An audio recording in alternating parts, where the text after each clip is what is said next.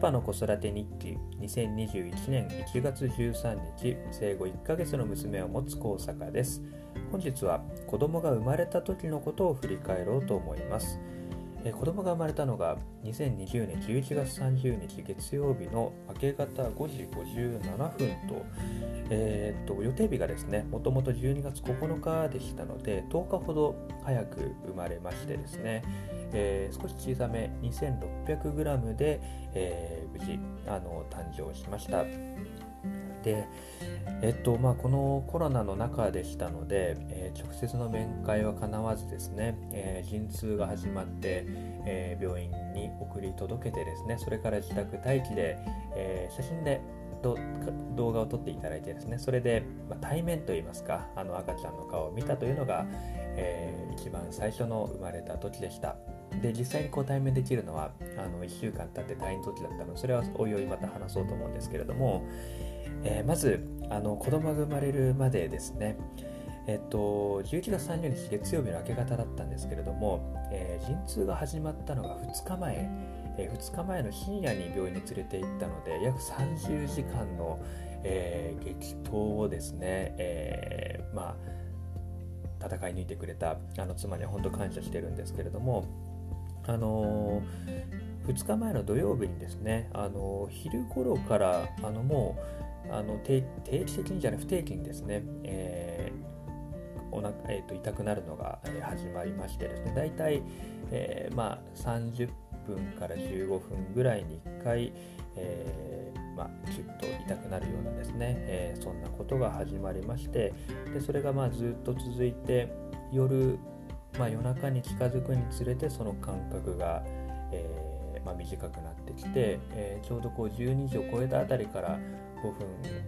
7分8分ぐらいの間隔になって、えー、夜中の3時頃にもう5分から7分ぐらいになったということで、え病院に電話をしてで、え陣痛タクシーを使ってですね、え病院に連れて行ったと、まあ、そんな、え形になります。でまあその時僕はですね何をしていたかというともう応援するしかないのでですね、あのー、まあ、寄り添って、えー、近くに寄り添って声をかけたりとか、まあ、あとは、えー、と何か、えー、まあ、食べてたか飲みに出たか忘れちゃったんですけど、まあ、必要なものがあれば、あの僕の方で用意したりとか、であとはですね、あの陣痛アプリ、陣痛ポンってなんかアプリがあったんですけれども、それでひたすら、え感覚をこう測っていると、あのなんかスマホの、えー、とアプリでですねこのボタン1つで、えー、今始まりましたっていうのと、えー、収まりましたっていうのをですね、え、ずっと測れるあのシンプルなアプリがありましてこれはすごくあの良かったなというふうに思うんですけれども、まあ、それをあの見ながらですねあいつから、えー、このぐらいの陣痛が始まってこのぐらいの感覚になってで、え本陣痛が始まったというようなことをですね、あのまあ、スムーズにあの助産師さんにも伝えられたのであのそういうアプリはあの非常に有効だったなというふうに思っております。で後から見返すとなんか戦いの記録みたいな感じでしてですね、まあ、昼間からずっとつけてるので長いんですよスクリーンショット、えー、を、まあ、撮っておいているんですけれども、まあ、だんだんだんだんこう間隔が短くなっていく、えー、様をですね、えー、っと後から見返すことができるので、まあ、ぜひあのこれから生まれる方というのはですね父親もすごく役割あるかと思いますので、えー、まずはしっかり寄り添ってあげること、えそして、えまあ、なんか必要なことを、えやることと、まあ、そういった陣痛アプリみたいなものでですね、えまあ、できる限りこう測ってあげたりすると喜ばれるんじゃないかなと、まあ、喜ばれありがたがれるんですかね。ふうに思います。で、えー、っと、まあ、いざ、えー、夜中の3時だったので、ぐらいにタクシーの3時半ぐらいに病院着いたんですけれども、まあ、そこから、あのー、まあ、病院に着いて送り届けてで入院の手続きを、えー、僕の方でしてですねでそれで、えー、もうその場でここから先には入れませんということで、えまあ、お願いしますということでご挨拶して、え帰ったというなんかそんな感じでですねえー、っとでまあもう、えー、っとそこからはいつ生まれてもおかしくない状況でしたので、えー、次の日曜日11月29日いい肉の日に生まれるのかとお肉大好きですのでなんかそんなことも考えていたんですけれども、えー、11月29日はあの結局、えー、生まれずにですね、えまあ、その間もずっと痛い状況が続いてはいたんですけれども、え、まあ、家でずっと待機していると。でまあ、なかなかあの落ち着かないですよね。えー、っとまあ、そばにいることもできないのでどうかなどうかなというふうに落ち着かない状況ではあったんですけれども、まあ、ずっと家にいてですねでそして、えー、翌朝、えー、11月30日月曜日の朝さすがにちょっと、あのー、眠たかったので夜は普通に寝たんですけれども明け方、えー、妻から電話がかかってきてですね、えー、生まれましたよということで、えー、確かに電話を上げたの6時20分頃生まれてから30分後ぐらいだったと思うんですけれども、え、明け方5時57分に生まれたということで、え、報告を受けて一安心というようなそんな、え、状況だったなというふうに思います。でその時のですね、あのー、様子といいますか、えー、生まれた時のほやほやのですね僕の声というのはですね、えー、ノートの方で音声でこう録音してあるので、えー、ぜひ、あの聞き返したいなと思うんですけれども、まあ、このチャプター貼れるのか、リンク貼れるのかわかんないんですけれども、えっ、と、まあ、ノートの方でですね、そういった喜びの生の声というものは、ね、残しております。で月曜日だったので、えー、会社は普通にあるんですね。えー、っとまあ、リモートワークなので家での仕事だったんですけれども、えー、まあ、生まれてすぐ、え朝にですね、え自分の上司には報告をさせていただきましてでそして毎週月曜日の朝はあの部でですね、えー、定期ミーティングがありますので、まあ、その場で、えー、ちょうど皆さんにもご報告させていただきましてということで、えーまあ、無事、あの生まれたということが、え会社にも報告できてよかったなというふうに思います。でまあ、その日はですね普通に、まあ、仕事もしていたのでもう引き継ぎも、えー、ほぼほぼというかもう完了していて、えー、育休のあの準備は済んでいたんですけれどもいくつかちょっと顔だけ出すミーティングがありましたので、えー、まあ、顔だけ出すといいますか引き継ぎのあの最後のミーティングがありましたので、えー、ちょっとそこだけ眠い目をこすりながらですね、えー、参加をして、えまあ、無事今日も終えるというような、まあ、そんなあの衝撃でした。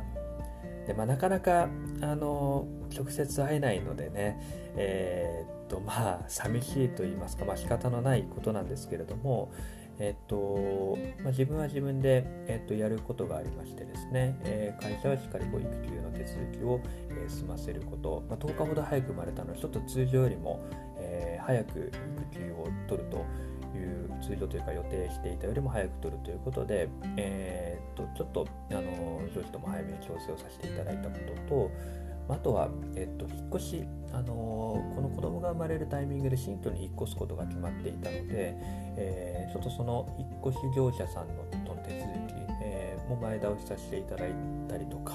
まあ、いろんなですね、もろもろのあの手続き等々は、あの僕の方で頑張るぞということで、えー、やったというような、まあ、そんな、えー、初日だったなというふうに思います。まあ、何はともあれ、えー、無事にまずは生まれたことがすごく嬉しかったなというのと、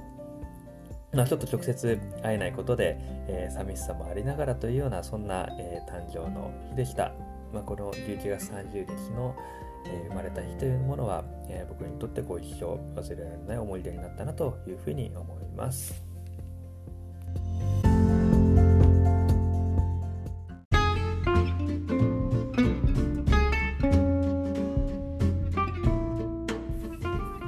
実談になります、えー、誕生した話を妻に聞いていただいたらですねどうやら陣痛が起こった時は僕ずっと横で名前を調べてたみたいです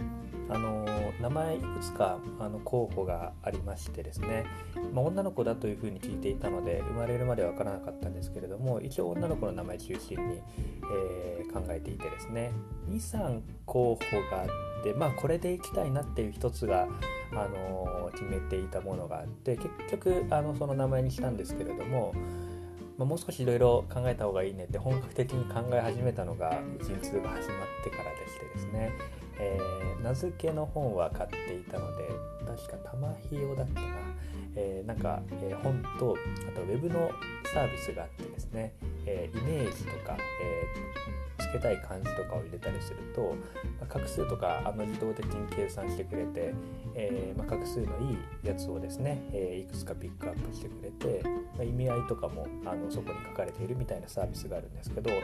それをまひたすらあの 横で調べていると。でまあうん痛く言ってる中ですねこれどうとか言いながらですねえっ、とまあ聞いていたりしてですね。で、まあ、だいぶ溜まってそれで230ぐらい出してスクリーンショット撮って結局あのその230ぐらい出た中から、えー、生まれた後に、えーまあ、実際にこう書いてみてですね。でその中から絞って決めたというようなそんな感じでした。なので横で僕はなんかそう言われれば確かに名前をずっと調べてたなというふうに思ってですね。まあその名前を決めるというのも人それぞれ、え、タイミングあの生まれて顔を見てから決めるとかもう事前にもうこの名前でいきたいと、え決めてるっていう人もいると思うんですけれども、まあ、僕の場合はそんなにあのうちはですね、えー、しっかり考えていなかったので、えー、まあもうすぐ生まれるって分かってバタバタとなんかこう考え始めたというようなそんな状況だったなということを今思い出しました。ということで、えー、後日談でした。